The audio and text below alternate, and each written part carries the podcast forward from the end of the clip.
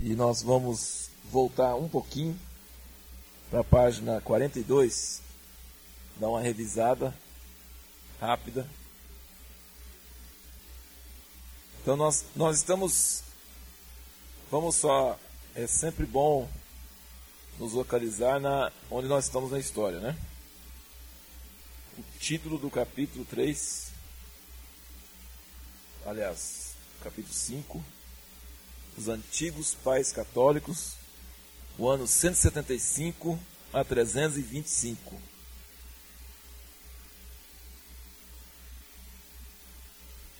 E esta época que nós estamos estudando chama Era Antinicena. Isso significa que é antes do primeiro concílio de Nicéia, quando a igreja já estava fora da perseguição definitivamente. Né? Constantino já tinha adotado em 312 o cristianismo como religião oficial e convocou em 325 o concílio. Então, 175 a 325 é o período antiniceno e fala, nós falamos sobre os antigos pais católicos, que vieram depois dos primeiros pais pós-apostólicos, né, os primeiros que vieram depois dos apóstolos. E nem vamos falar sobre aquele que eu faço confusão. Lembra dos dois nomes que eu faço confusão? Quem, quem sabe? Inácio e Irineu. Mas Inácio é o primeiro, que é dos pais pós-apostólicos que já estudamos, junto com Clemente, Policarpo, aqueles outros. E agora Irineu é bem depois, é nessa época aqui que nós estudamos na semana passada. Então vamos para a página 42. Aliás, antes de chegar lá, só na página 39 é a parte que nós estávamos estudando no fim da aula. Fala mudanças significativas na era antinicena. Cinco mudanças básicas que ocorreram na igreja nesse período. Quais eram? A emergente regra de fé, que é o credo, credo dos apóstolos, a consolidação do cânon do Novo Testamento, o fortalecimento do episcopado, a crescente supremacia da Igreja Romana e a formação de uma cristologia definida. Então essas coisas estavam acontecendo antes desse primeiro concílio geral da igreja em Nicéia, quando Constantino adotou o cristianismo como, como religião oficial do império. Virando então as a página aí, nós vimos sobre o credo, vimos sobre o cânon, formação do cânon do Novo Testamento. Aqui no 42 está falando sobre o fortalecimento do episcopado, dos bispos se tornarem mais evidentes em cada igreja. Tinha uma liderança plural, mas nesse período os bispos se tornaram cada vez mais fortes. Né? Você lembra que Inácio, né, quando estava indo para ser martirizado, ele, ele, ele foi o único entre é, Policarpo e Clemente falaram que a igreja tinha liderança plural ainda. Isso lá pelo ano 120, 130, 140, 150. Né? E o único naquela época, que era o Inácio, que defendia que tivesse um bispo e falava umas palavras até meio fortes sobre o respeito que as pessoas deviam ao bispo, que devia escolher um bispo só e tal, né? Mas ele era o único, os outros todos falavam que ainda tinha liderança plural na igreja. E, e depois, então, depois desse período, nós estamos vendo de 175 em diante, essa tendência se tornou universal. Quer dizer, em toda a igreja, cada vez mais é, vamos dizer, cada vez mais tinha um bispo que mandava na igreja e cada vez menos tinha igrejas que tinham ministério plural, mais de uma pessoa. Né? Então, é, por que isso? Porque no início tinha aquela espontaneidade. Os presbíteros, as pessoas que governavam a igreja, não eram as pessoas necessariamente que pregavam, que estavam exercendo os dons, que estavam fazendo as coisas nas reuniões. Às vezes essas pessoas que governavam a reunião, a igreja, não faziam nada na reunião, porque eles não eram escolhidos pelo dom. Eles eram escolhidos pela maturidade. O nome presbítero, ancião, é irmão mais velho. Quando Paulo passava nas igrejas e não via aquela pessoa que estava mais falante ou coisa assim, ele via a pessoa que os outros respeitavam mais como irmão mais velho. Então, jamais dentro do cristianismo original, puro, existe essa figura sacerdotal dos ministérios, né? de que ele intermedia entre o, o cristão e Deus. Né? Existia, sim, é, o ministério pastoral, que é cuidar das pessoas, ou ancião, que é irmão mais velho, ancião e presbítero, a mesma palavra no original, é a pessoa mais velha, irmão mais velho. Né? Então ele não era pai, nem tio, nem tia, né? nem é, nada de. Ele era irmão mais velho. O irmão mais velho cuida dos irmãos mais novos, mas ele também é irmão e filho do mesmo pai, então os outros filhos têm direito de chegar ao pai como ele, certo? Então essa é a, é a mentalidade ministerial do Novo Testamento e continuou até no tempo de Clemente Policarpo, 110, 120, ainda tinha isso na igreja. Então demorou surgir esse negócio de uma pessoa só ser a pessoa que realmente comandava a igreja.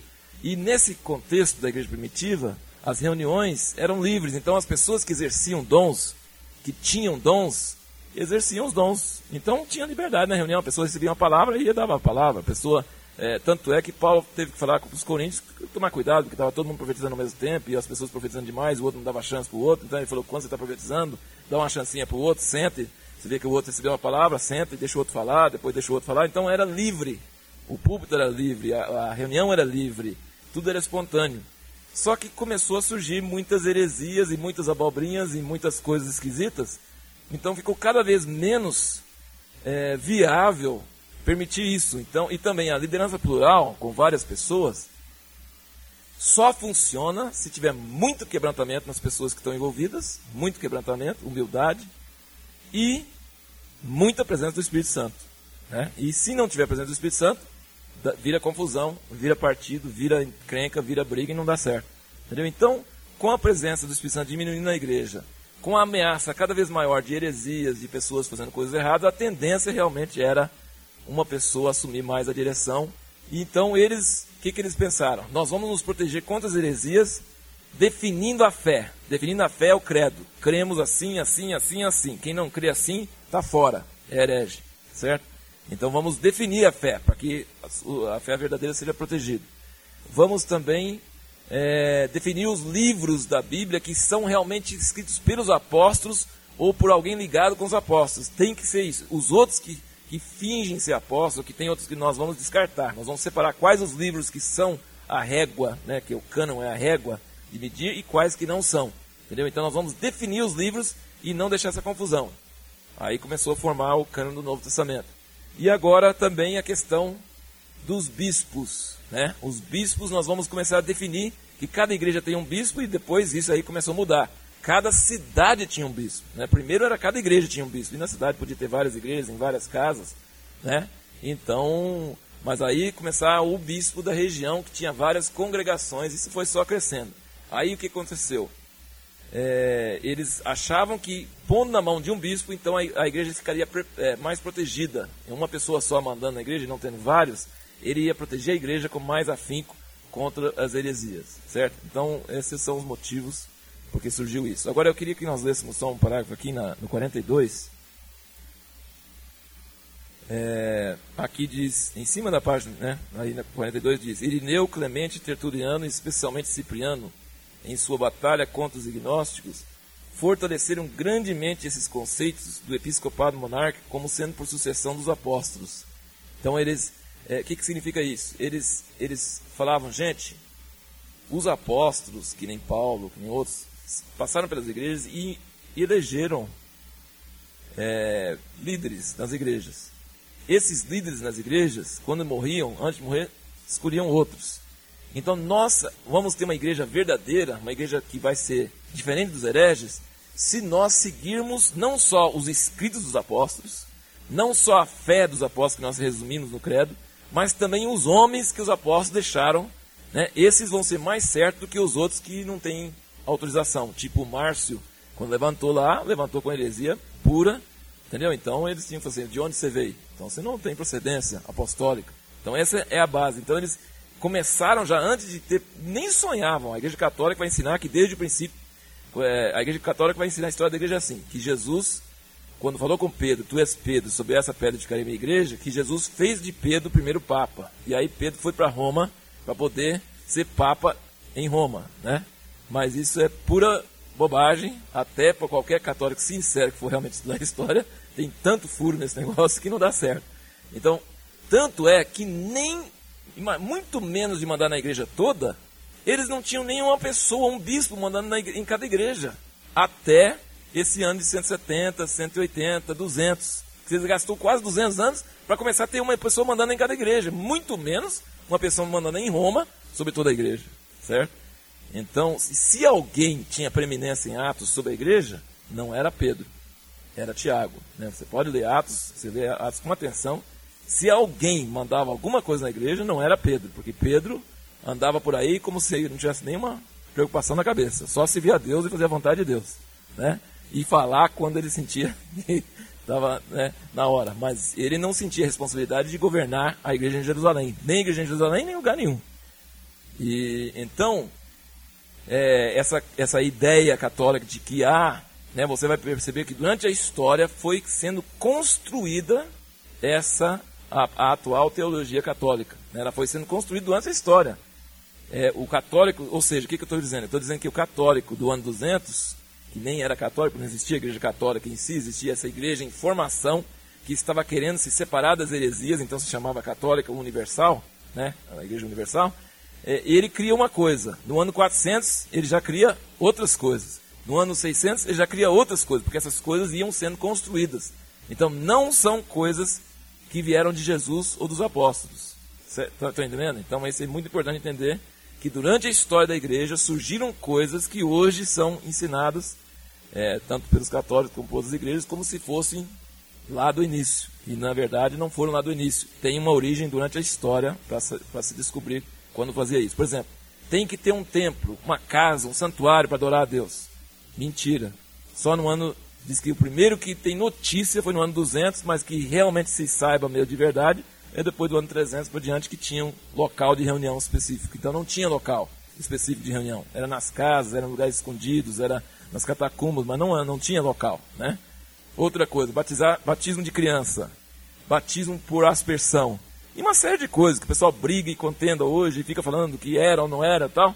No fundo, se for bem sincero, bem objetivo, você vai perceber que no início não era assim, né? E depois, durante a história, tem as fases quando começaram a entrar essas coisas e depois passaram a ser praticadas. Então, essa questão da, da do papado, do domínio do Papa de Roma, é, começou, você pode perceber várias coisas aqui, eles começaram a falar de sucessão apostólica, mas não em relação ao Papa, em relação às pessoas. Assim como eles estavam escolhendo os livros da Bíblia, os livros, as cartas do Novo Testamento, como eles escolhiam uns e tiravam outros. Os que eles tiravam é o que eles criam que não eram, e tinha muitos cartas naquela época que eram falsos, tá? Pessoas que escreveram como se fosse Tomé, como se fosse, por exemplo, eu falei com vocês que no, numa primeira coleção tinha o Apocalipse de Pedro. Mas não foi Pedro que escreveu, porque se fosse Pedro que escreveu, estava na nossa Bíblia até hoje. Né? Então, Apocalipse de Pedro. Só que o Apocalipse de Pedro não está na Bíblia hoje. Por quê? Porque o pessoal da época chegou à conclusão que Pedro não escreveu, que outra pessoa usou o nome de Pedro e entrou no meio. Então tinha muitas eh, evangelhos, muitas cartas que eles, pela proximidade, pela, pelo conhecimento, eles tinham condições de saber se eram ou se não eram, certo? E esses livros, alguns deles existem até hoje, você lendo, você também tendo dúvida, você pode ler, você vai perceber que eles realmente escolheram muito bem. Né? Tinham a unção de Deus para poder escolher. Então, assim como eles escolhiam os livros que eram apostólicos e os que não eram, eles também estavam dando importância ao bispo em cada igreja, como sendo os bispos que vieram mais ligados àqueles homens que os apóstolos tinham determinado em cada igreja. Certo? E nesse momento que estão falando sobre isso, eles não estão falando nada sobre domínio de Roma. Só que o próximo ponto vai falar sobre isso, que a Roma, a igreja de Roma, estava crescendo durante a história cada vez mais em importância, pelo tamanho, pela, por vários outros fatores. Agora, só queria que nós lêssemos aqui, mais um pouquinho aqui, né, onde nós falamos, né, sendo por sucessão dos apóstolos. Diz aqui, talvez devêssemos nos admirar, aqui acho que até se você quiser sublinhar é interessante, talvez devêssemos nos admirar porque em todo esse declínio e no consequente espocar de heresias, não se enfatizava mais a advertência apostólica, Lembra-te, pois, de onde caíste, arrepende-te e volta à prática das primeiras obras. Devemos ponderar bem por que esses santos homens colocaram mais ênfase em apologética. Apologética seria é, discussões teológicas, discussões, arguições né, mentais, lógicas, raciocínios. Né? Eles colocaram mais importância nesse tipo de coisa. Vamos fazer o credo, vamos definir o Novo Testamento, vamos nos proteger, vamos estabelecer agora os bispos, né? Eles queriam usar armas humanas e não usaram o que o apóstolo falou que devia fazer, que é leva-te depois de onde caíste, arrepende e volta à parte das primeiras obras. Colocar mais ênfase em apologética e estrutura como remédio, em vez de enfatizarem a renovação do derramamento do Espírito Santo, como nos dias dos apóstolos. E até hoje, infelizmente, isso acontece. Que os homens, quando vem um mover de Deus, um avivamento, Deus começa a mover na igreja, pessoas começam a ser despertadas, coisas boas começam a acontecer. Depois, no meio de sempre, pode prestar atenção, um cemitério, tudo fica em ordem, né? Porque os mortos não mexem, né? Ou subtende-se que não mexe, né? É, então, fica aquelas tumbas tudo enfileiradas, tudo bonitinho, tudo em ordem. Quando vem vida, vem bagunça junto, porque a vida a pessoa faz coisas certas, mas também faz coisas erradas. Então os montanistas, foi o primeiro avivamento, começaram a falar que Jesus ia voltar logo, começaram a proibir um monte de coisa, aquele tipo de, de ascetismo, falando que isso é errado, a carne tem que fazer, tem que sacrificar a carne, coisas, coisas. Começaram a fazer um monte de coisa é, que era extremos, que era coisas extremas, como tem no movimento pentecostal hoje. Pessoas começam a receber o batismo do Espírito Santo, depois começam a vir ensinamentos meio estranhos no meio. Aí o outro lado, para se proteger contra os ensinamentos estranhos, joga tudo fora. Nenê e água suja. Né? Pá! Pela janela. Né? Então, é, o, homem fa... o homem faz isso mesmo. Né? Ele fala, tá errado, eu tenho medo do erro, o erro é terrível, é contagioso, vai acabar conosco, então vamos colocar ordem aqui. Quando ele coloca a ordem, ele tira as heresias e tira o Espírito Santo também. E sobra o quê? O que normalmente acontece é que as heresias vão, são perseguidas, são colocadas de fora e mudam de nome, mudam de cara e entram depois. Do mesmo jeitinho. E a igreja assimila, defendendo que não é, e no entanto ele é.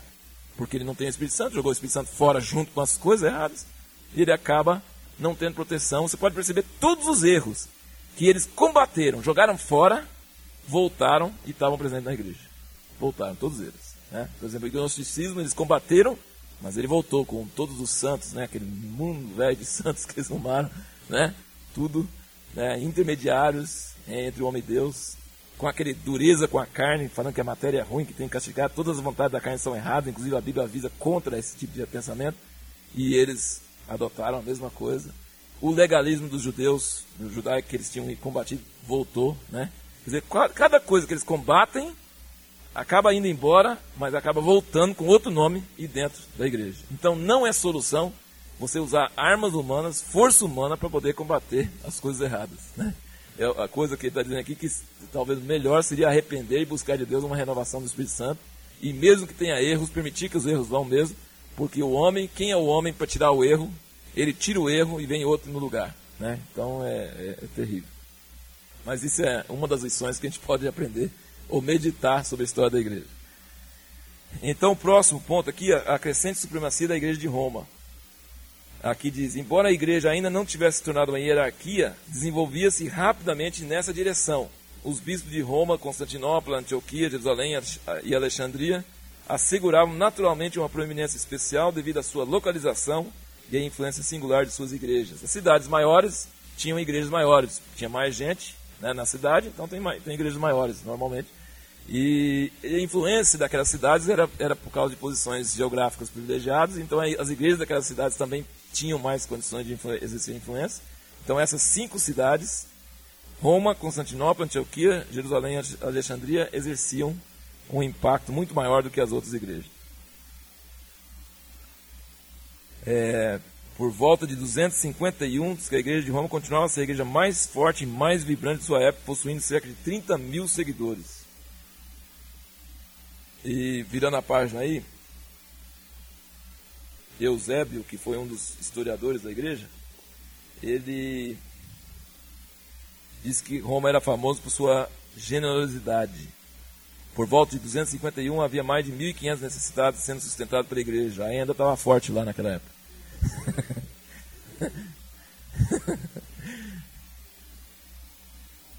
1.500 necessitados sendo sustentados pela igreja. Então aqui diz: Roma, a congregação da caridade, o lugar onde o credo foi formulado, o cânon consolidado, a que mais defendeu a fé apostólica, alcançara naturalmente a posição de importância na era antinicena. Posição esta que mais tarde seus bispos ambiciosos usariam como vantagem política em seus esforços para obter a supremacia oficial da Serra Romana sobre toda a cristandade. Então aí mostra os dois lados.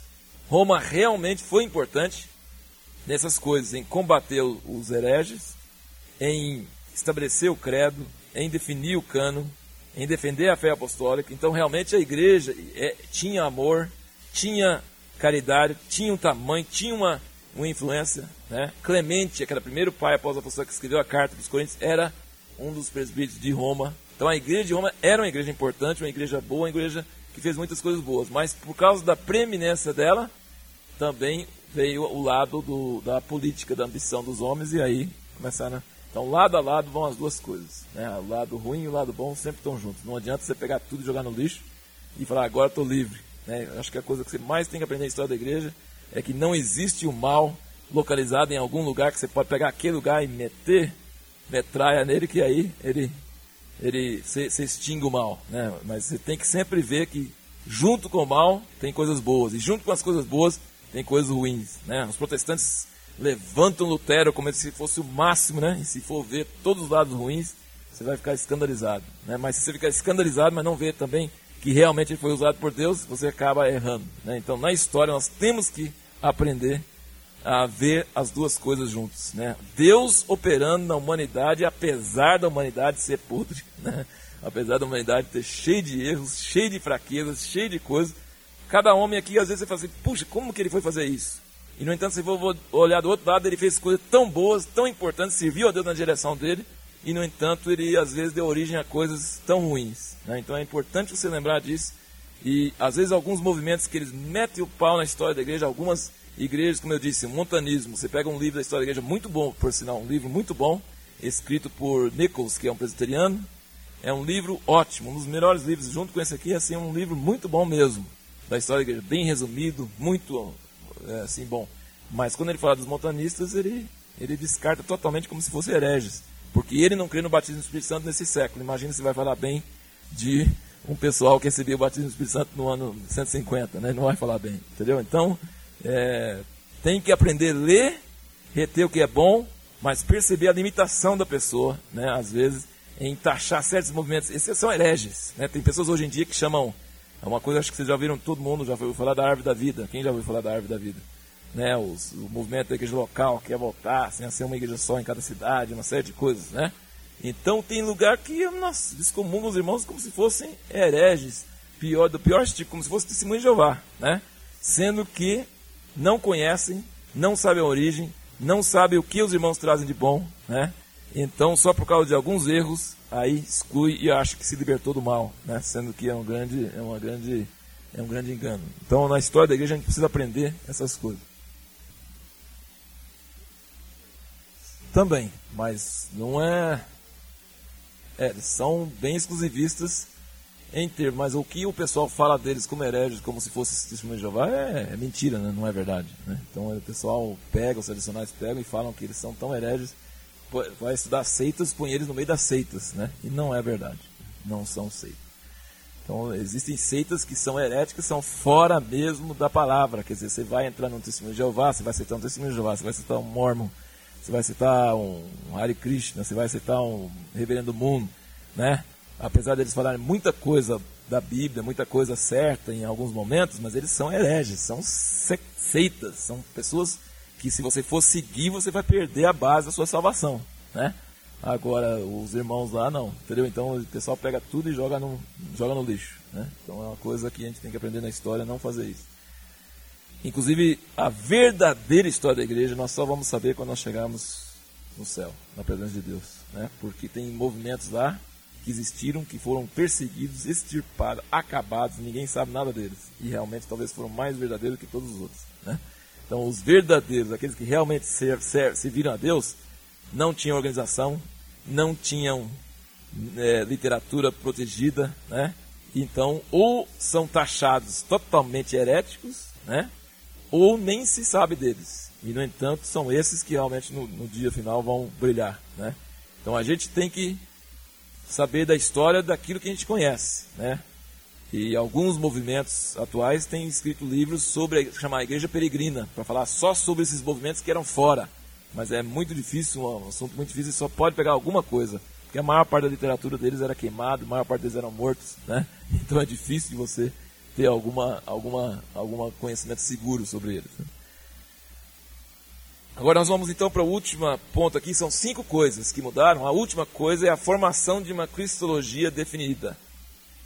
Esse assunto é difícil. Ele simplificou o máximo possível, mas mesmo assim é um pouco chato. Mas você quer entrar um pouquinho na cabeça dos nossos irmãos daqueles séculos, você tem que ter um pouquinho de paciência. Amém? Então, é, esse fim desse capítulo e o outro capítulo, o outro capítulo vai falar, é, falar esse capítulo é sobre o outono do ano. O outono vem antes do inverno, né? A coisa está acabando. O outro são ventos frios. Vamos lá, ver lá. O título do outro capítulo aqui. Rajadas frias de controvérsia, aquele ventinho frio que vem antes do inverno, inverno trazendo aquele gelo, aquela coisa, né? Rajadas frias de controvérsia, os sete concílios da Igreja Católica.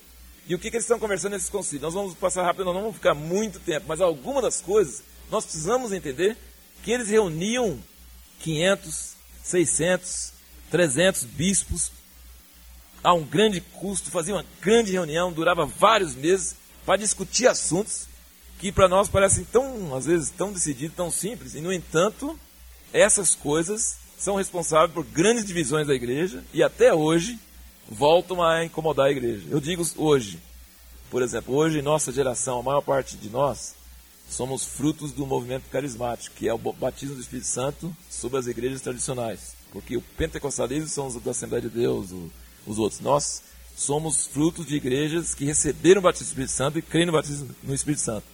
O que acontece com essas igrejas carismáticas? É, uma, é a moda maior que tem no mundo hoje, que está crescendo mais dos evangélicos, são esses.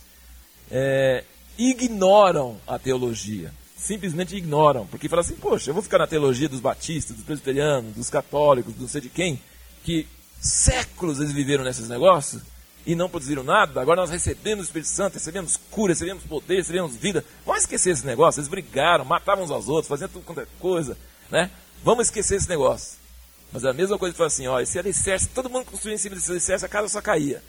Né? A casa só trincava, só fazia... Então, e, e, ficavam só arrancando as pedras do alicerce e brigando um com o outro. Nunca fazia alicerce. Então vamos fazer o seguinte, esquece o alicerce e vamos construir a casa sem alicerce. A gente fala assim, eu amo todo mundo, nós somos todo mundo unido, e vamos esquecer a teologia, você crê, é, você crê isso, você crê aquilo, não tem problema. Se você ama Jesus, eu também amo, e vamos em frente, né? É, tem uma grande vantagem isso aí, porque para aquelas brigas, né? Aquelas brigas terríveis que só dava só dava fora. Mas tem uma grande desvantagem, que você constrói uma casa tudo alegre, tudo daquele monte de gente, mas lá na ponta, a hora que você acabou de construir assim, tem uma, dá uns trincos lá de cima, até lá embaixo. Né?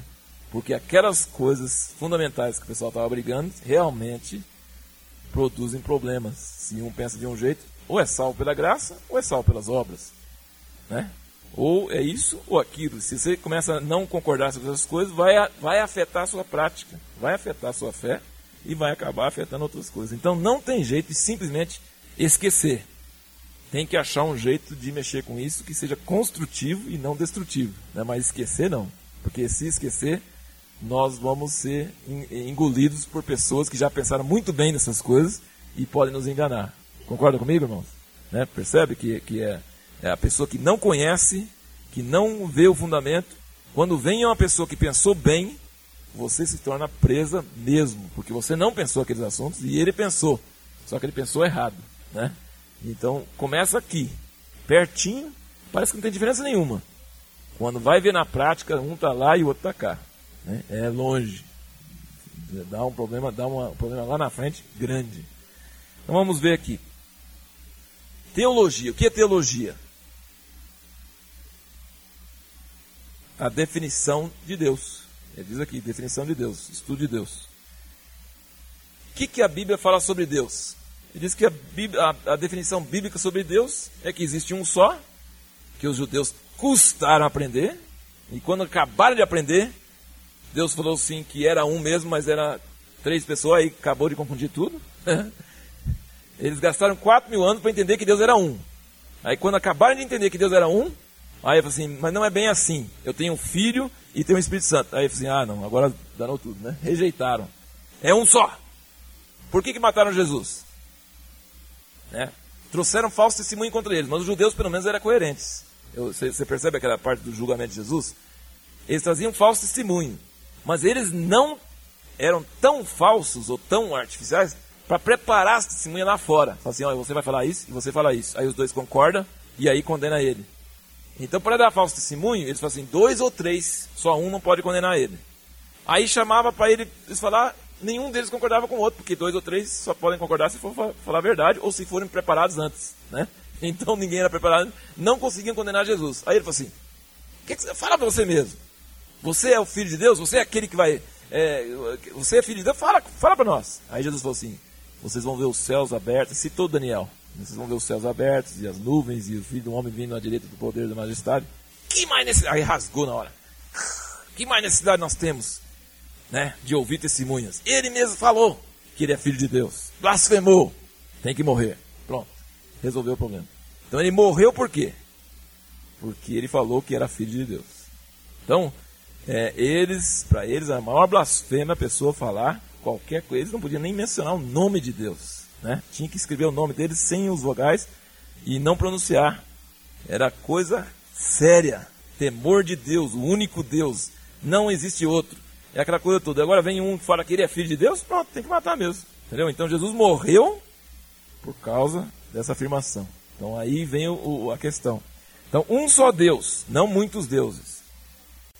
Mas depois os apóstolos entendiam, mas não entendiam em detalhes. Eles entendiam que o Deus que se revelou aos homens como Pai, Filho Espírito Santo era um, continuava sendo um só Deus. Só que eles não sabiam explicar como. Né? Eles só sabiam que o Pai gerou Jesus e Maria, ele nasceu, né, e que o Espírito Santo veio depois que Jesus mandou. Né? Eles não entendiam como funcionava esse negócio. Né? Eles, não, eles não entendiam como é que funcionava. Assim, vamos dizer, saber te explicar as coisas. Demorou. Então, vamos tirar uma conclusão aqui? Uma conclusão é que você pode viver muito bem a vida cristã sem saber a teologia, certo? Porque eles foram descobrir a teologia 150 anos depois, 200 anos depois de Cristo, que começaram, começaram a entender a teologia. Então é possível viver uma vida cristã tremenda sem conhecer a teologia. Agora, e, e eles provaram isso, provaram isso. Só que, se você não tiver o Espírito Santo operando na sua vida, o poder do Espírito Santo presente, e você não tiver aquele contato vivo que os apóstolos tiveram com Jesus, de conhecer Ele, eles falam assim: Nós conhecemos Deus, porque nós vimos como Ele é. Né? Nós vimos como ele é. Então eles tinham um, contato, eles, quando alguma coisa não dava, eles não ficavam consultando um livro de teologia. Eles ficavam consultando o que ele, o que eles conheciam dele. Né? Tinha o conhecimento dele e tinha o Espírito Santo dentro deles. Disse, não, não, isso aí não confere. Não, não, isso aí pode. Né?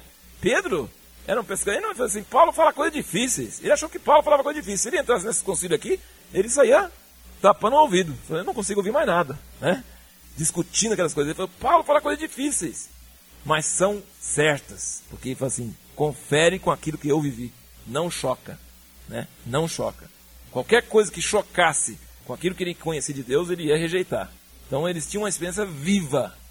Depois que essa experiência viva foi, os apóstolos morreram, então os, os homens sentiam necessidade de entender mais. E nesse negócio de entender, é que começou a surgir as heresias e surgir a definição da teologia correta para combater as heresias. Certo? Então acho que é por aí que a gente precisa entender mais ou menos a dinâmica que estava naquela época. Na Bíblia não existe a palavra trindade, mas eles não precisavam de entender os detalhes. Eles sabiam, nós cremos que em um só Deus, o Pai, de nosso Senhor Jesus Cristo, que era Deus que veio em carne, e o Espírito Santo, que é o Consolador que veio, né, que fala de Jesus e fala do Pai. Né? Então eles não achavam que eram três deuses e nem que era um Deus só, sem três manifestações. Eles entendiam na prática que o negócio funcionava. Era um só Deus, mas dava para ir. A cristologia, o que é cristologia? Cristologia é quem é Cristo. Cristo, ele era Deus, ele era homem, ele era 50% Deus, 50% homem, era 100% Deus e 100% homem, aí ele fica sendo 200%, mas aí não dá. Então, esses negócios aí. Quem é Cristo? Então, basicamente, as escrituras mostram que ele era Deus né, e era homem. Tem gente que duvida do Evangelho de João, achando que o Evangelho de João foi escrito depois, por outra pessoa. Existe bastante controvérsia sobre isso. Eu não creio nesses, nessas teorias. Mas vamos supor que fosse, porque o Evangelho de João é que fala mais, que Jesus é o eu sou, né? Quem me viu a mim, viu o Pai, né? Eu e o Pai somos um. Ele fala muito no Evangelho de João sobre Jesus ser Deus, né? Muito claro. Mas e se você duvidasse de João? Você tem Paulo falando em Colossenses. O que, que ele fala em Colossenses? Que Cristo é nele habitar, habitou toda a plenitude da divindade. Né? E Colossenses ninguém tem dúvida, porque foi escrito por Paulo, não existe nenhuma dúvida. Né? E ele diz: aquele que habita, é, antes de todas as coisas, nele todas as coisas foram criadas. Né? Para ele tudo existe, os principados, potestades, tudo existe nele. Ele foi criado antes de tudo e tudo vai voltar para ele. Ele é tudo e ele é, é o mistério de Deus é Cristo em nós. E ele fala pelo seu sangue. Então esse homem, né, que ele está falando tanto que é Deus, que é Deus, que é Deus, você fala, puxa, acho que ele é agnóstico, acho que ele, acha, ele achou que Jesus é uma manifestação de Deus, do, né? Ele não é homem, ele fala pelo seu sangue, pelo sangue da sua cruz, no corpo da sua morte, entendeu? Então, se você olha na Bíblia, você vai notar que realmente a Bíblia considera claramente que Jesus é Deus e Jesus é homem. Homem mesmo, ele veio como homem e ele é Deus, ele é um com o Pai. Então essas são, essa é a parte bíblica, né? Agora, aqui na página 44, diz que depois né, a teologia, a cristologia ficou bem mais técnica e mais complicado. E mais divergente. Né? No início não era muito explicado, mas está lá os princípios. Depois começaram a explicar melhor e começaram a brigar. Tá? Então lembra disso.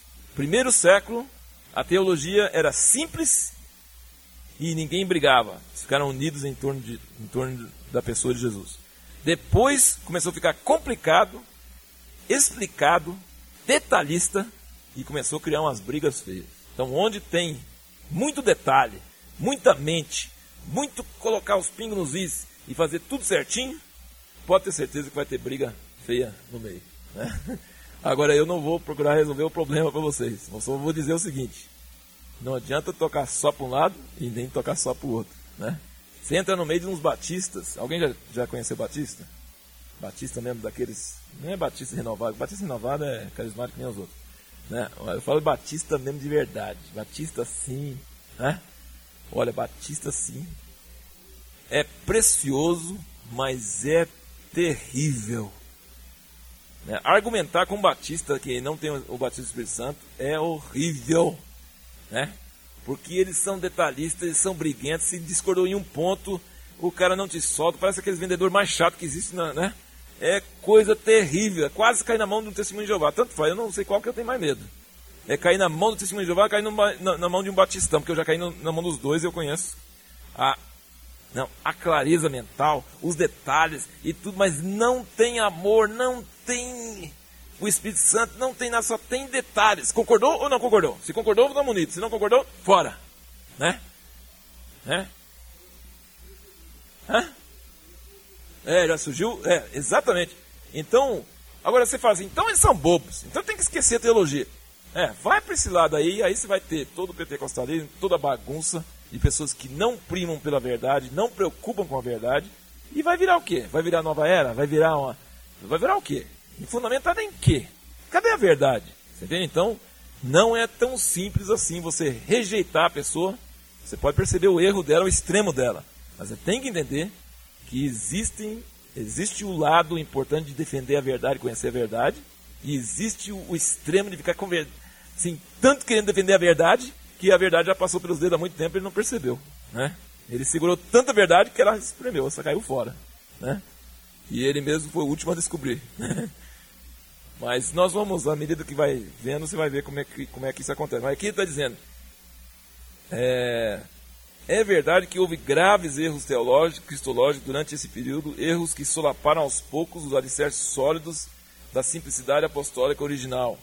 Esses foram falsos ensinamentos que depreciaram a verdadeira humanidade de Jesus. Ele põe no rodapé ali docetismo gnóstico, a crença de que Jesus só apareceu em corpo tipo fantasma.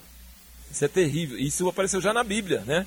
João disse: Se alguém vem pregando para vocês receba o Espírito, porque recebiam, recebe o Espírito, profetiza, fala na reunião, e ele fala que Jesus não veio em carne, esse Espírito não veio de Deus. Então ele estava falando sobre um problema que já estava aparecendo na igreja naquela época.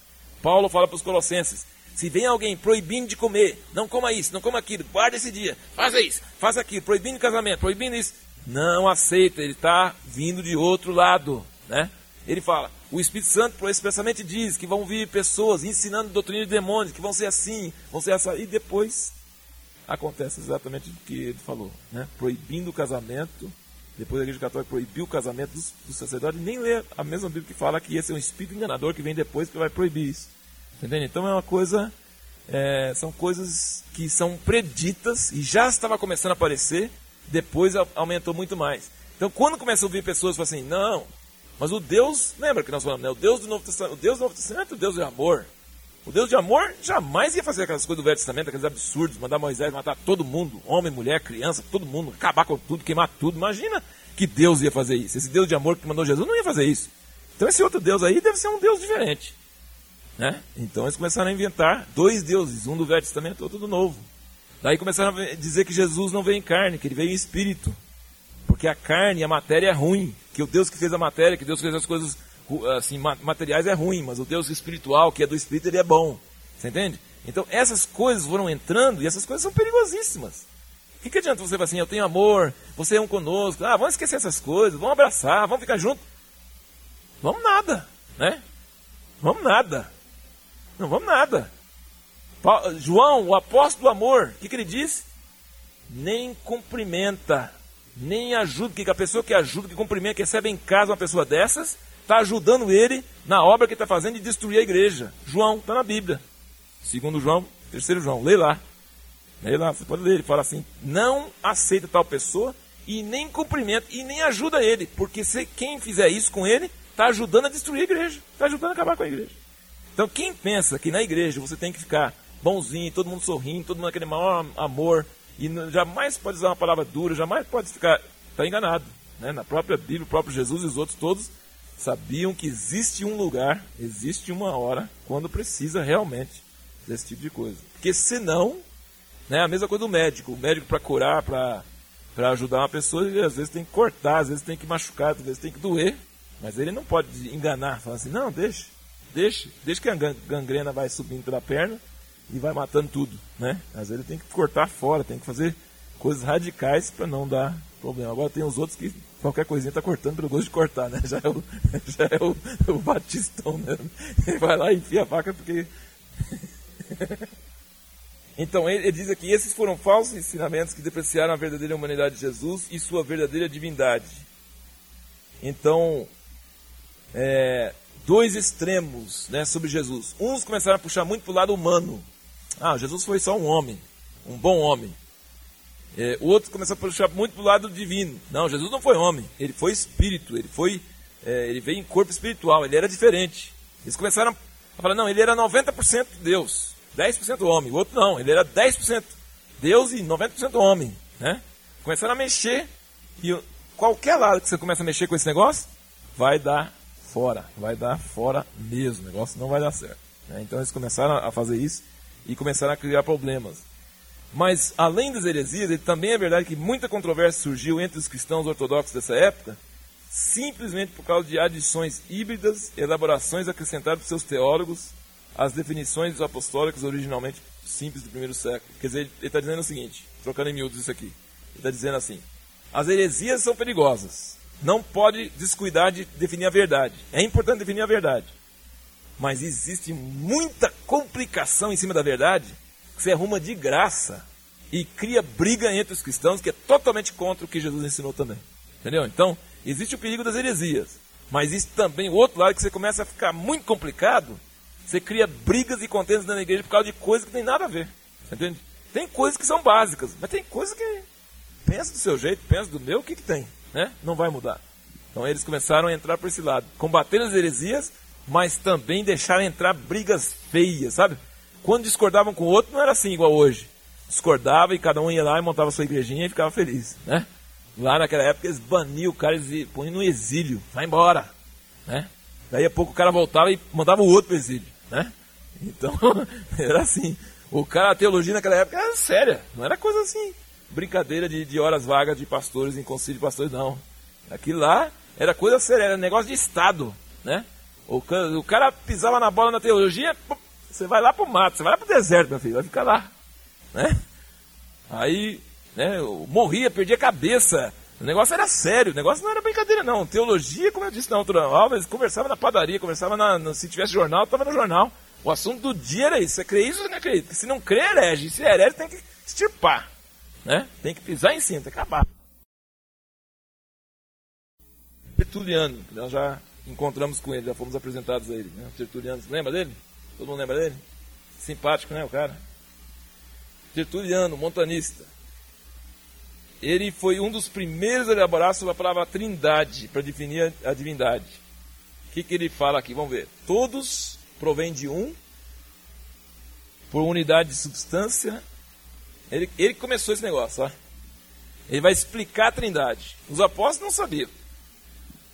Isso aí. Os apóstolos sabiam que Deus é um, e ele era pai, Jesus era filho tinha Espírito Santo. Mas ele não sabia explicar como é que era três. Porque alguém chegava assim, ah, mas você crê entre três deuses. Acho que os apóstolos não iam saber como é que respondia. Mas Tertuliano começou lá, né, com aquela mente dele assim, né, explicar a coisa, ele, ele, o negócio trindade. Três e um. Né? Unidade. Três. Trindade. Três e um. Né? Então ele, ele foi pensando. Aí ele falou assim: eles são, têm unidade de substância, enquanto o mistério da dispensação está ainda preservado, o qual distribui a unidade por uma trindade, colocando em ordem os três, o Pai, o Filho e o Espírito Santo. Três, porém, não em substância, mas em forma. Não em poder, mas em aparência. Pois eles são de uma substância, uma essência e um poder. Diz que ele é o Deus único de quem esses graus e formas e aspectos são reconhecidos pelo nome do Pai, do Filho e do Espírito Santo. Bonito, né? Muito bonito, até que alguém aparece e começa a mexer. Aí o negócio começa. Né? Mas que realmente quando ele fala assim, você fala, puxa, como que o cara pegou o Novo Testamento, pegou tudo assim e explicou mais cientificamente esse negócio que está tão difícil. Eles são três e são um. São um em substância, um em poder, mas três em função. Um aparece como pai, outro como filho, outro como espírito. Eles, ah, mas eles têm o mesmo poder, a mesma essência, mas têm uma maneira diferente de aparecer. São três, mas são um. É mais ou menos isso que ele explicou, né? Você entendeu tudo já, né? É, depois nos concílios começaram a discutir esses negócios aqui a ferro e fogo. Mas o, o Tertuliano ainda descreveu essas distinções como pessoas. Então ele chama como pessoa. Ele foi o primeiro a chamar como pessoas, três pessoas da divindade. Porque ele disse que pessoa não quer dizer que é mais de um Deus. então o negócio para eles era saber: é três ou é um? Ele falou: não, é três em um. Tá? Aí o outro falou assim: não, eu creio que é 3 em 1, mas é mais um do que 3. O outro falou: não, eu creio que é 3 em 1, mas é mais 3 do que 1. Aí dava problema. É, começava a pesar um pouquinho de um lado, você vai perceber aqui, começava a pesar um pouquinho de um lado, aí o negócio começava a ficar forte. Aí ele diz aqui, o historiador Wilson Walker comenta sobre essa objeção. Era difícil para eles, a maioria dos crentes, enxergar nas concepções trinitárias nada mais do que uma declaração de triteísmo, isto é, três deuses. Então, você concorda comigo? O que vocês acham hoje? Será que as pessoas comuns entendem o que é a trindade? Mas o que, que o cristão comum acha? Ele acha que são três deuses ou são um? Os incomuns o quê? Não entende também, né? Então, porque ele diz aqui, o, o, o, Tertuliano disse, ah, eu acho que estou falando a verdade, mas que o pessoal vai dizer que eu estou dizendo que tem três deuses, vamos falar. Né? É isso que ele está falando. O pessoal como vai dizer que eu estou falando que tem três deuses, mas não tem três. É uma substância, uma essência, um poder, mais três pessoas. Né? E aí se vira nesse negócio disso. Aí, os que levantaram contra ele, ou ele levantou contra o outro primeiro, que nem se sabe, porque ele escreveu isso em contra praxis. Então ele escreveu a primeira coisa dele bem forte sobre isso, é contra um outro cara, está falando o contrário. Praxis, um tal de praxis e um tal de sabélio, os dois. O que, que eles eram? Eles eram monarquistas, modalistas. É, vocês, vão, vocês vão descobrir tanta palavra nova que vai ser interessante. Vai passar direto esse curso, quem souber, eu vou fazer uma listinha desses nomes e vai fazer, você vai falar o que cada um crê. Né? Então, eles declaravam, o Tertuliano chamava eles de monarquiani, monarquianistas, por causa de sua forte posição monoteísta. Eles falam assim, não, esse negócio do jeito que você está explicando é muito... Está parecendo que são três deuses. Não é assim não, então é um só. É, ele falou assim, a forma mais é, difundido no monarquianismo foi o monarquianismo modalista, a antiga versão da nossa teologia pentecostal da unicidade no século XX. Veja bem, depois nós vamos chegar lá. No século XX, quando o Espírito Santo foi derramado no início do século, surgiu um movimento falar de Jesus somente. Então, eles, eles voltaram, e até hoje existem igrejas muito fortes, grandes, que creem nessa teologia. Engraçado, quando o Espírito Santo caiu nesse século, voltou novamente a história, a mesma coisa que aconteceu naquela época. Quando começou a decair, começou a entrar nas mesmas coisas de novo. É impressionante. Parece que é uma sequência lógica. Né?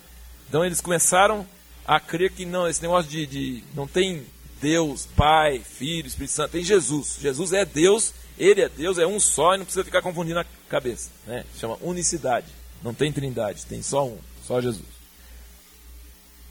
Então, para esses monarquianistas, Deus era Deus único, é, revelando-se em três modos, por isso que chama modalista. Então você, aí já tem uma dica: três modos, então modalista. Vamos, olha, olha ali o, o rodapé aí do 46. Diz a doutrina deles diz que o Pai, o Filho e o Espírito Santo são o único e o mesmo ser, no sentido que os três nomes são atribuídos a uma substância.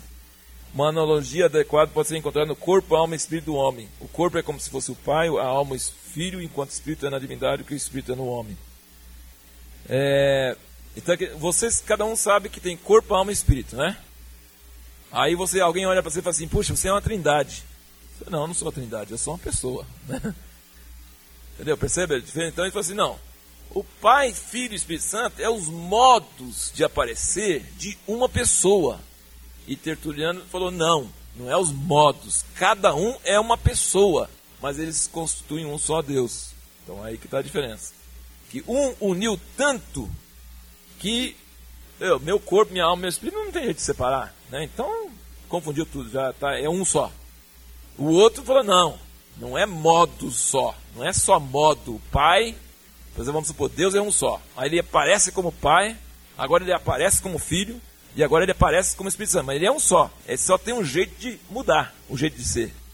Então não, ele não só tem um jeito de mudar o jeito de ser, ele é pai, Filho e Espírito Santo. Três pessoas em um só Deus. Entendeu? Então, é, os modalistas são esses que, que confundem tudo em um só. E os trinitários são os que creem na trindade dessa forma que nós falamos aí. Agora veja o que, o que, ele diz aqui. É, junto com Praxis, o famoso proponente dessa cristologia, estava Sabélio, que foi finalmente excomungado em Roma. É, já começaram, 215 já começaram a mandar brasa no mundo. Manda fogo, né? Fogo nele. Queima. O qual, entretanto, exerceu grande influência sobre a emergente cristologia da igreja. A absoluta identificação que Sabelli fez o Pai, Filho e Espírito Santo implicaram a igualdade que com o tempo prevaleceu teologicamente sobre a teoria da subordinação que caracterizou a cristologia trinitária de Tertuliano. É, subordinação declarava a emanação do Filho a partir do Pai, a emanação do Espírito a partir do Pai e do Filho, tornando-se efetivamente um dos fundamentos da posterior heresia ariana, a versão do quarto século da moderna seita dos testemunhos de Jeová que subordina Jesus Cristo ao Pai como um Deus menor. Percebeu? Então, você percebeu só o fim. Mas basta também, não precisa ficar entrando em muito detalhe. Ele está só querendo mostrar, gente, passos cansativos. Ih, não vou nem ler isso. Né? Vou nem ler isso. Não, não faça isso. Presta atenção, porque ó, ele está tratando do jeito mais simples possível. Você vai pegar qualquer outro livro de história da igreja e vai entrar em profundidade. Aí que você vai dar parafuso mesmo. Mas, pelo menos esse parte simples que está falando, você precisa entender por quê. Porque justamente a diferença entre nós e o testemunho de Jeová hoje. Você entende? Algumas dessas diferenças são as diferenças grandes que dividem a igreja até hoje. Então é importante entender. Não pode simplesmente jogar fora. Tem que pensar um pouco sobre isso. Então ele diz assim: que essa teoria modalista, que acaba com as três pessoas, diz que tudo é um só, É claro que não é o que permaneceu. A gente crê na Trindade como três pessoas e um só Deus. Mas ele teve uma vantagem porque ele, ele não subordinou o Filho e o Espírito Santo ao Pai, dizendo que eles eram menores. Tá? Porque ele pôs eles todos juntos como um só Deus, ele trouxe uma igualdade, que todos eles são Deus mesmo, não são inferiores, não vieram depois, não emanaram depois. Porque se vieram depois, vai acontecer o que o testemunho de Jeová fala, que Jesus é um Deus menor, ele é menor do que Deus, ele não é igual a Deus, entendeu? E isso é uma heresia, né? Porque Jesus é Deus. Eu e o Pai somos um, ele falou. Então não é menor, ele é filho de Deus, ele ama o Pai, ele obedece o Pai, o Pai entrega tudo para ele, eles são um. Eles são tão unidos que eles são um. Tudo, toda autoridade, todo poder, toda plenitude está nele. Você entende? Então, se ele veio depois, se ele foi criado, se ele é menor, nós vamos entrar na heresia dos testemunhos de Jeová. E um Jesus assim não pode nos salvar, tá? Porque se ele não é igual a Deus, então ele não pode nos levar a Deus. Ou ele tem que ser igual a Deus, ou então não pode nos salvar, certo? Então você entra no testemunho de Jeová, você começa com uma coisinha pequenininha, arianismo, começou no quarto século, e depois você perde a salvação porque você nem seu, seu Jesus que morreu por você não é Deus. Ele é um Deus menor. Você percebeu a coisa? Então, começa lá em cima num, numa questão teológica complicada que parece que não tem nada a ver e chega na nossa salvação hoje, dependendo de quem é que nos salvou ou não. Você está entendendo? Então, essa discussão, quem era Cristo? Ele era Deus ou era homem? Ele é parte da Trindade a Trindade é um ou não? Parece tão bobo. E, no entanto, tem a ver, se você crer errado, vai afetar sua, o seu relacionamento com Deus. Né? Vai acabar afetando o seu relacionamento com Deus, porque vai ser de um jeito ou vai ser de outro. Nessa altura do nosso estudo da história da igreja, devemos estar bem cientes de que a era apostólica da simplicidade doutrinária havia cessado. Acho que cada um de nós está com saudade, com vontade de voltar lá, né? Vamos estudar o primeiro século de novo? Vamos voltar lá? É, as definições técnicas e as explanações extensas estão agora na ordem do dia. Com essa nova ortodoxia híbrida, viriam controvérsias, cismas incontáveis, contínuos esforços autoritários para definir e controlar os limites da verdadeira fé católica apostólica. Este é historicamente o outono do ano. Fim do capítulo. Então nós vamos começar o capítulo 6, Rajadas Frias de Controvérsia. Os sete concílios da Igreja Católica, 325 a 787. É, veja bem, toda vez que põe a palavra católica, ele põe um rodapé para poder definir o que, que é e o que, que não é. E começando agora, ele diz que realmente dá de entender que a Igreja Católica começa agora, ela começa mais ou menos a ser a Igreja Católica como nós a conhecemos, certo? Então, a partir do momento que Constantino oficializou a Igreja, então quando se fala Igreja Católica, já então quando a Igreja Católica fala assim, nós somos a primeira, nós vemos desde o início, é, não é verdade. Mas começando aqui no ano 300, 300 e pouco, aí eles já têm bastante razão. Não total, porque ainda nessa igreja católica de 312 está incluído a igreja ortodoxa, que hoje não é parte dos católicos, é tão é, tem tanto direito de falar que é original quanto a igreja católica, certo? A igreja grega ortodoxa, ela tem tanto direito ou mais de dizer que é, é a igreja inicial do que o, o, católico romano, porque o católico grego veio do, do Oriente, onde o cristianismo começou, naquelas cidades lá, na Antioquia, na Síria, em todos aqueles lugares lá. Depois ficou muito forte com esses, esses Orígenes e esses outros teólogos daquele lado de lá, e vários desses concílios da igreja eram mais gregos do que, do que latinos. Então, a igreja grega ortodoxa tem tanto ou mais razão de dizer que a primeira igreja desde o início do que a Igreja Católica. Mas nenhuma das duas de verdade, porque as duas, como oficial, como jeito, assim, vamos dizer, instituição, como coisa bem informada, é mais ou menos a partir dessa data para frente.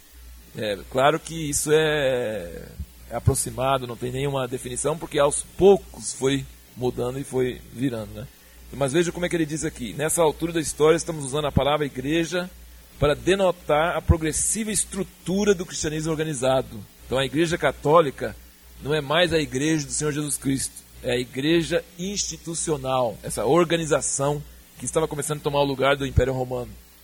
O grau em que esta igreja, como um todo, representa o verdadeiro corpo de Cristo, católico e apostólico, quando ele põe católico letra minúscula, ele está referindo ao verdadeiro catolicismo, né? que é ser universal, uma igreja só de Jesus Cristo. Né? Então, até que ponto essa igreja, letra maiúscula, católica, é a igreja católica minúscula, tem que deixar nas mãos de Deus. Ele falou, porque vai saber até que ponto era, até que ponto não era.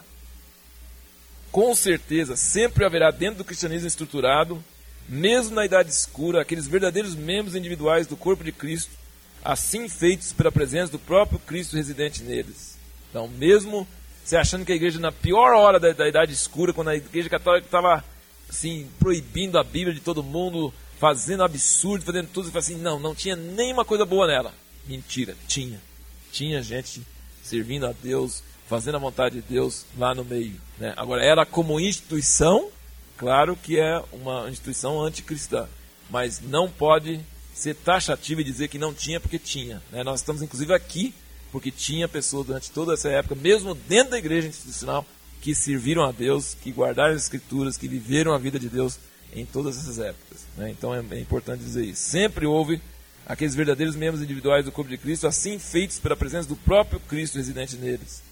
E a partir da grande reforma, começaremos novamente a ver a verdadeira igreja de acordo com a intenção apostólica original de Deus, ir aos poucos surgindo mais uma vez sobre a terra em crescente glória até esse presente mover do Espírito Santo. Ele é um irmão bem entusiasmado, né, que escreveu esse livro, então ele, ele custa assim, ficar nessa parte mais triste, ele já fica falando da reforma que vai ficar bom, né? calma, né? ele, ele não, não aguenta muito, ele tem bastante entusiasmo de que Deus vai restaurar a igreja, a coisa vai ficar bom. Então, aqui diz, então a primeira coisa aqui, 75 anos antes de, do concílio de Nicéia, a igreja cristã sofreu sua perseguição mais grave e mais severa. Foi terrível. Então lembra que eu falei que a perseguição ia e vinha. Ela não era oficial, é que nem comprar no Paraguai. Né? Comprar no Paraguai é contra a lei, mas tem época que você faz à vontade. E tem época que você não faz de jeito nenhum, que a polícia para todos os ônibus, não é verdade? Então o cristianismo era assim, a parte oficial dela ela era contra a lei o tempo todo. Se alguma pessoa encrespasse, se algum prefeito, algum governador falasse assim, eu tenho raiva desse povo, ele tinha todo o direito de perseguir eles. Mas no outro lugar, o governador não importava, até gostava, a sogra dele era, né? Uma escrava na casa dele era, ele achava bom, ele deixava. O outro governador tinha raiva, queria extirpar, então ele perseguia. Então, sempre, por 300 anos, o cristianismo era contra a lei, era contra o governo, o governo não protegia. Mas alguns lugares, outras épocas, outros imperadores, variava. Tinha época que vinha terrível, tinha época que, que aliviava. Quando o imperador romano era contra, aí ele dava ordem para todo mundo em todo o império. Então, quando o imperador era contra, o negócio piorava muito, porque se o governador não fosse contra, ele perdia o posto. Entendeu? Qualquer pessoa, por exemplo, Pilatos. Por que, que Pilatos concordou em matar Jesus? Porque o povo falou assim: se você não condenar ele, você não é amigo de César, porque ele diz que é rei. Qualquer pessoa que diz que é rei é contra César. Quer dizer, ele falou, então eu tenho que concordar com ele. Se foi lá lavou as mãos, falou assim, é com vocês. Ele não queria matar Jesus, mas ele falou assim, eles vão falar para César que estou deixando gente levantar aqui contra ele, e eu vou perder a posição. Então a perseguição, é, quando vinha do imperador, era pior. Então esses 75 anos diz que foi terrível, e muitos cristãos deixaram a fé porque era demais e voltaram para o paganismo. Quando cessou, aí eles voltaram para a igreja. Aí deu uma divisão na igreja violenta, porque a grande parte da igreja falou assim: não é justo. Quando estava na dureza, perdendo a vida, perdendo emprego, perdendo pai, perdendo mãe, perdendo filho, nós ficamos firmes. Agora, esse pessoal que é folha de bananeira, o negócio é bom, eles ficam. O negócio é ruim, cai fora, agora vamos aceitar de volta, perdoar eles. Quer dizer, e os que morreram, onde eles ficam? Dizer, criou uma divisão na igreja, uma briga, uma contenda dentro da igreja. Aceita ou não aceita? Isso criou um problema sério naquela época para saber o que, que fazia. Jesus ensina perdão, mas se a pessoa nega Jesus, depois que para, passou a perseguição e volta para a igreja, cria um problema na cabeça, não cria? Cria um problema sério. Dá, e nos países comunistas até hoje, isso é um problema sério, um problema sério mesmo. Como é que faz? Como é, que é, é difícil essa questão. Criou muito problema naquela época, eles discutiam muito esses termos. Aceita, não aceita? O que, que faz? E aí, então, depois desses 75 anos, já pensou? 75 anos queimando Bíblias, diz que estavam queimando tudo, acabando com tudo, matando gente, tudo quanto é lado, diz que o negócio foi terrível, muita gente deixou a fé. Depois dessa pior investida, aí veio o imperador Constantino, o Império, o Império Romano estava tava perdendo batalhas, estava ficando difícil, estava ruim. E o pessoal discute se esse aqui é verdade ou não, mas a lenda, a, o pessoal diz que foi isso, então que foi? Que ele converteu para o cristianismo é verdade. Agora, se ele converteu ao cristianismo porque ele viu antes de uma batalha, queria fazer uma batalha, ele viu no céu uma cruz de fogo e falou assim: por esse sinal vencerás. Ele mandou levar uma cruz para batalha, ele ganhou a batalha, aí ele converteu. Isso é o que dizem. Agora tem pessoas que contestam, mas hoje em dia o historiador contesta tudo, né? Até que, né, que fez o que não fez. O fato histórico é que realmente Constantino converteu ao cristianismo. Um imperador de Roma converteu ao cristianismo. Então o que, que ele fez? Veja bem, ele, ele, ele não tornou o cristianismo a religião oficial do império no início, mas ele se tornou cristão, mas não se batizou. Interessante. Não se batizou, batizou antes de morrer. É? Ele não se batizou, mas se tornou cristão, vamos dizer. Os simpatizantes dos cristãos, pôs cristãos no governo e disse que era tolerado todas as religiões, certo? Depois, mais ou menos uns 70 anos, entrou um outro um imperador chamado Teodósio e ele virou o negócio. Ele falou assim: pagão não tem vez. ele falou assim: pagão aqui não tem vez. Ou converte na marra ou morre. Aí foram os cristãos que foram atrás dos outros, queimando os lugares dos pagãos e matando os cristãos e acabando com os cristãos. É? Quer dizer, demorou demorou mais ou menos 70 anos para virar totalmente o jogo.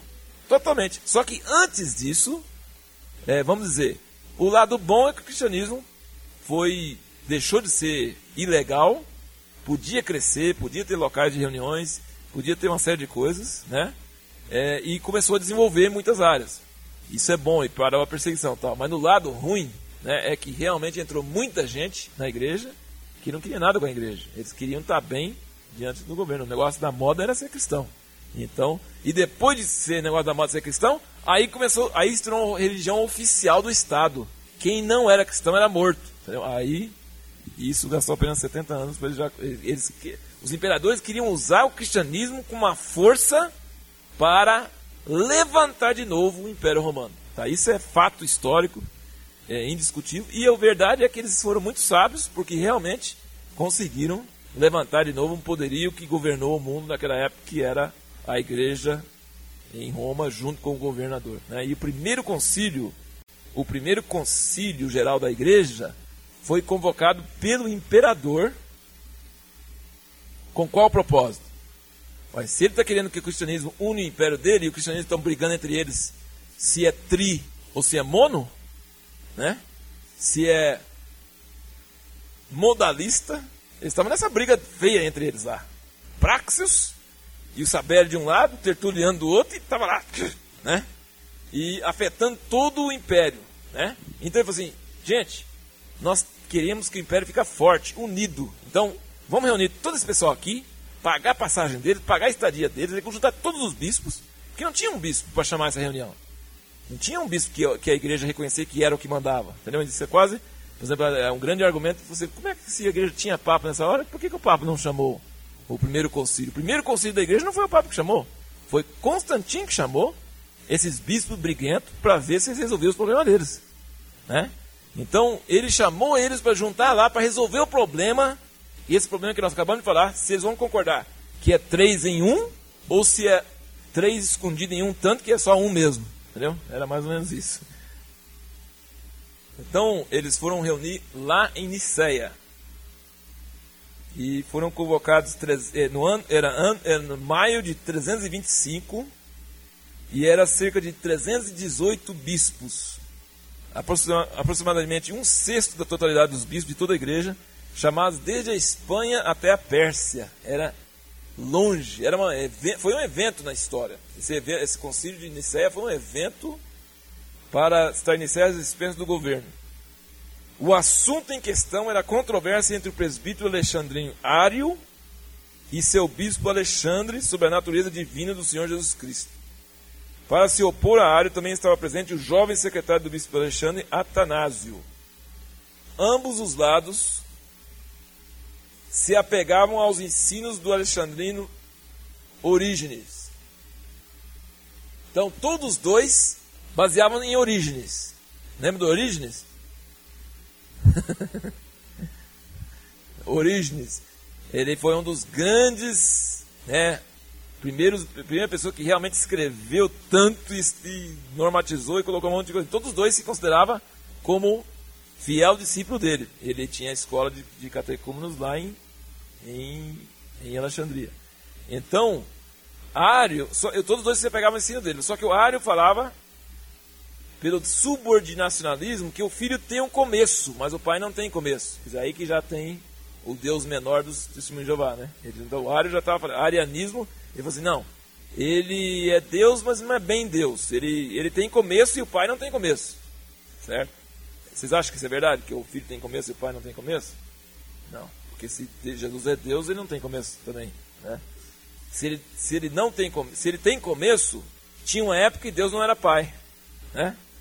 E não pode, Deus sempre foi pai. Né? Ele, não, ele não existe no, no tempo. O que ele é hoje, ele foi, sempre será e nunca mudou. Né? Então ele sempre é pai, o filho sempre é filho, então o filho não teve começo. Então o pai não pode ser sem começo e o filho com começo. Então é, ele já foi errado. O Atanásio não, o Atanásio falou. Aí o que, que eles decidiram nesse concílio? Convocado pelo imperador, esse monte de bispo, às custas do governo, para poder descobrir resolver essa questão, essa briga feia que tinha entre os dois lá em Alexandria. Aí o que, que eles, eles definiram aqui? Nós cremos em um Senhor Jesus Cristo, gerado, não criado, de uma substância com o Pai. Resultado: bom, eles declararam uma coisa verdadeira, certo? Mas aí vem a carne junto também, né? Ário foi banido com dois outros para Ilíria. Vai embora, filho. Porém, dois anos mais tarde, a discussão surgiu com ímpeto novamente, quando o excêntrico Constantino, que entendia patavina nenhuma de nada disso, né? Constantino não entendia nada disso. Mas na hora, acho que ele deixou eles brigar entre si, resolveram que Atanásio estava certo, mandou, mandou o Ara embora. Aí depois ele acho que não gostou muito do Atanásio, alguma coisa lá, doutrina mesmo não entendia nada, não gostava muito do Atanásio, falou assim, não, vem cá de volta, chamou o Ara de volta.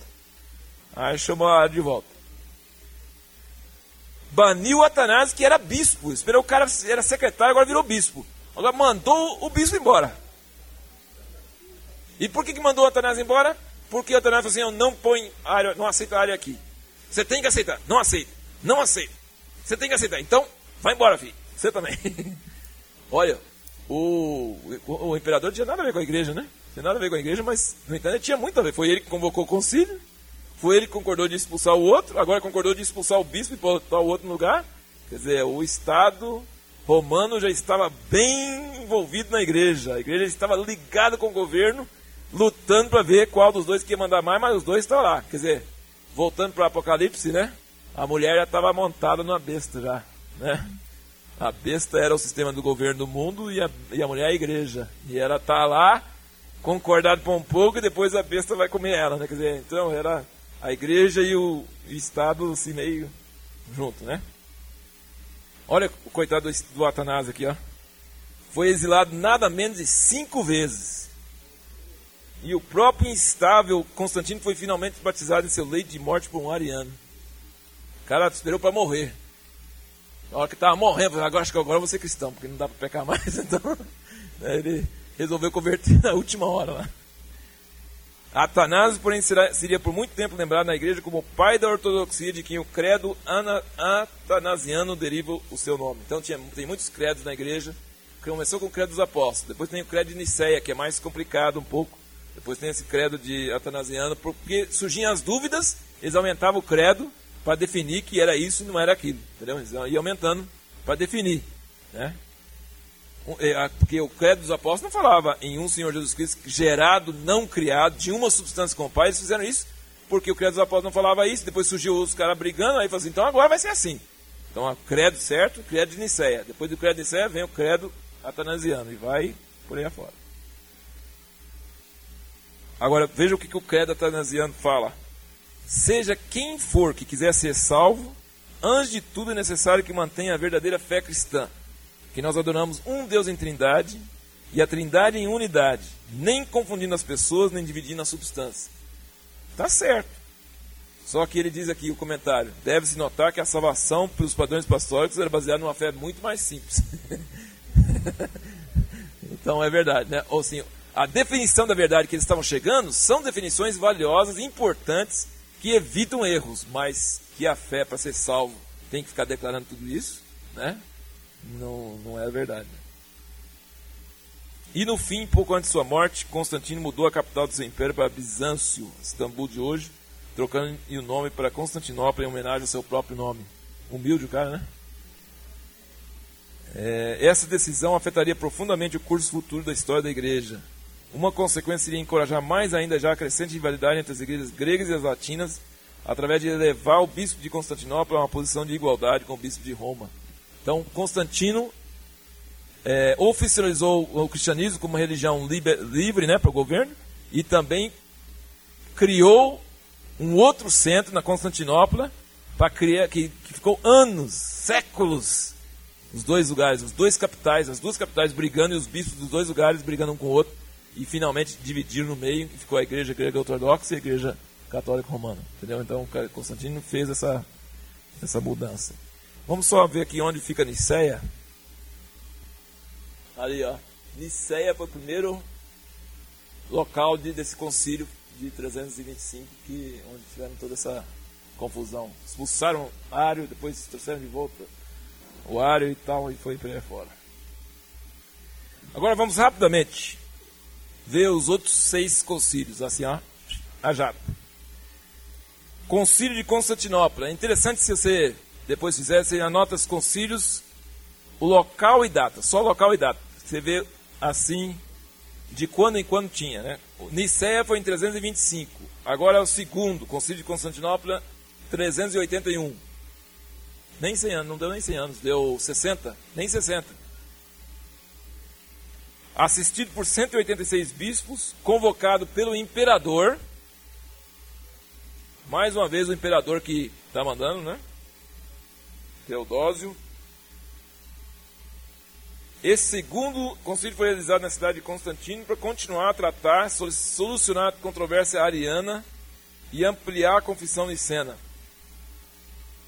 afirmando a pessoa e divindade do Espírito Santo, que é o Senhor e doador da vida, que procede do Pai, que junto com o Pai o Filho é adorado e glorificado.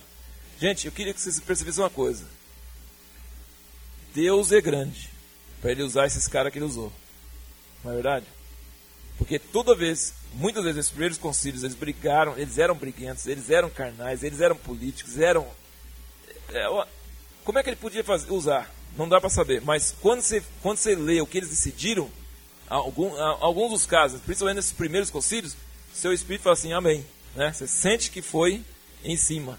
Que, e que o outro lado que estavam combatendo realmente estava fora. É né? interessante que esse primeiro, quando eles escolheram os livros da, do Novo Testamento, quando escolheram os credos, quando escolheram essas posições, eles com toda a carnalidade deles, com toda a coisa errada, mas acabaram realmente, por exemplo, aqui, o Espírito Santo é o Senhor e doador da vida, procede do Pai, junto com o Pai o Filho é adorado e glorificado. Está certo, é isso mesmo. Então eles estavam é, de desenvolvendo a, a, a, teologia correta, né, certo? Agora, além disso, o que, que eles fizeram? junto com essas coisas, assim, eles fizeram muita bobagem também, né? Porque aqui eles começaram a defender que o bispo de Constantinopla era mais importante, e aí começou a criar a briga entre ele e o bispo de Roma. Terceiro concílio, em Éfeso, é, que, convocado pelo imperador Teodósio II. Então você vê que os, os, os concílios eram convocados pelos imperadores em 431. Quando foi o último? 380, 385. 81. 50 anos, né? Os primeiros foi de 50 e 50 anos. Esse concílio, ele começou no domingo de Pentecostes, quando é abril? Acho que é abril, né? Pentecostes é 50 dias depois, não, pode ser maio, né? É 50 dias depois da Semana Santa, Sexta-feira Santa. Né? Então, mais ou menos maio de maio a outubro, os caras reuniram lá, de maio a outubro, foi um verdadeiro campo de batalha entre o ambicioso e violento Cirilo, bispo de Alexandria, e Nestório, o eloquente patriarca de Constantinopla. Nestório.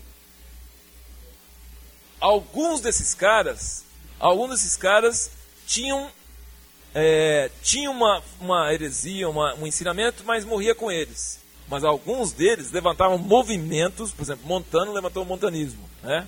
Márcio levantou o marcionismo, né? E, e eram movimentos que duravam às vezes 100 anos, 200 anos. Durar. E esse arianismo durou muito tempo também. E esse Nestório, aqui depois diz mais na frente, aqui, ó, aqui, formou a igreja nestoriana que cresceu com grande vigor na Síria, Pérsia, Armênia e até mesmo, mesmo na China. Então, e durou muitos anos, depois até hoje, não sei se até hoje existem algumas, alguns grupos nesses lugares aí que têm essas, essa, essa herança. Né? O, que, que, o que, que o Nestório fez? E ele era bispo de Constantinopla, hein? Patriarca, era um dos mais importantes. Ele fez uma distinção tão grande entre a natureza divina e humana de Jesus que quase o separou em duas pessoas. Olha que coisa. É. Lembra que eu falei sobre 100% mais 100%? É, o negócio foi tão grande que dividiu. E o que que, e o que que levou ele a fazer isso, gente? Uma coisa boa, hein? Uma coisa boa levou ele a fazer isso. Que o pessoal estava chamando Maria de mãe de Deus. Vê como é que o negócio. Você, mas para que fica discutindo quanto que Jesus era Deus, quanto que era homem? É, mas tem um certo sentido, porque se ele. Se você não fizer a diferença, você vai começar a chamar Maria de mãe de Deus, não é? Mãe de Deus. E foi o erro contrário que acabou entrando. Só que ele, para combater esse erro, que é um erro, falar mãe de Deus, ele separou Deus e, e, e, o homem em Jesus de tal forma. Não, Maria é só mãe da parte humana de Jesus. Puxa vida, então Jesus é tão separado que Maria é só mãe da parte humana. A parte divina ele não é. E virou uma coisa que aí ele, ele, se, ele começou por aí. E aí o que, que ele fez? É, ele come certos atos de Jesus, ele atribuiu a sua natureza divina. E outros a sua natureza humana. É a mesma coisa você lê a Bíblia assim, ó, aqui Jesus estava fazendo como homem. Aqui ele fez como Deus. Né? Entendeu? Você separou ele. Aqui é de Deus, aqui é do homem. Aqui é de Deus, aqui é do homem. Quer dizer, você mesmo começa a separar as coisas. Ele vira quase duas pessoas. Então é uma coisa.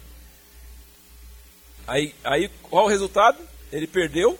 E quem perde, o que acontece? Quem perde? Mane, manda embora. Ele foi injustamente banido para o deserto e seus seguidores formaram a igreja nestoriana. Tal. Em resposta ao nestorianismo, o concílio acertadamente se definiu desta forma: Nós, portanto, confessamos nosso Senhor Jesus Cristo, totalmente Deus e totalmente homem, pois uma união das duas naturezas ocorreu. Por essa razão, nós confessamos um Cristo, um Filho, um Senhor. Embora fiquemos um tanto quanto admirados das ações carnais e violentas do concílio, devemos, na mesma proporção, honrar sua honesta tentativa em prol da verdade.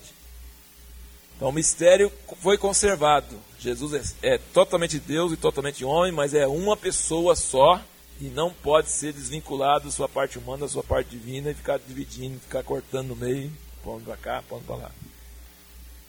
E esse terceiro concílio é um dos concílios mais importantes.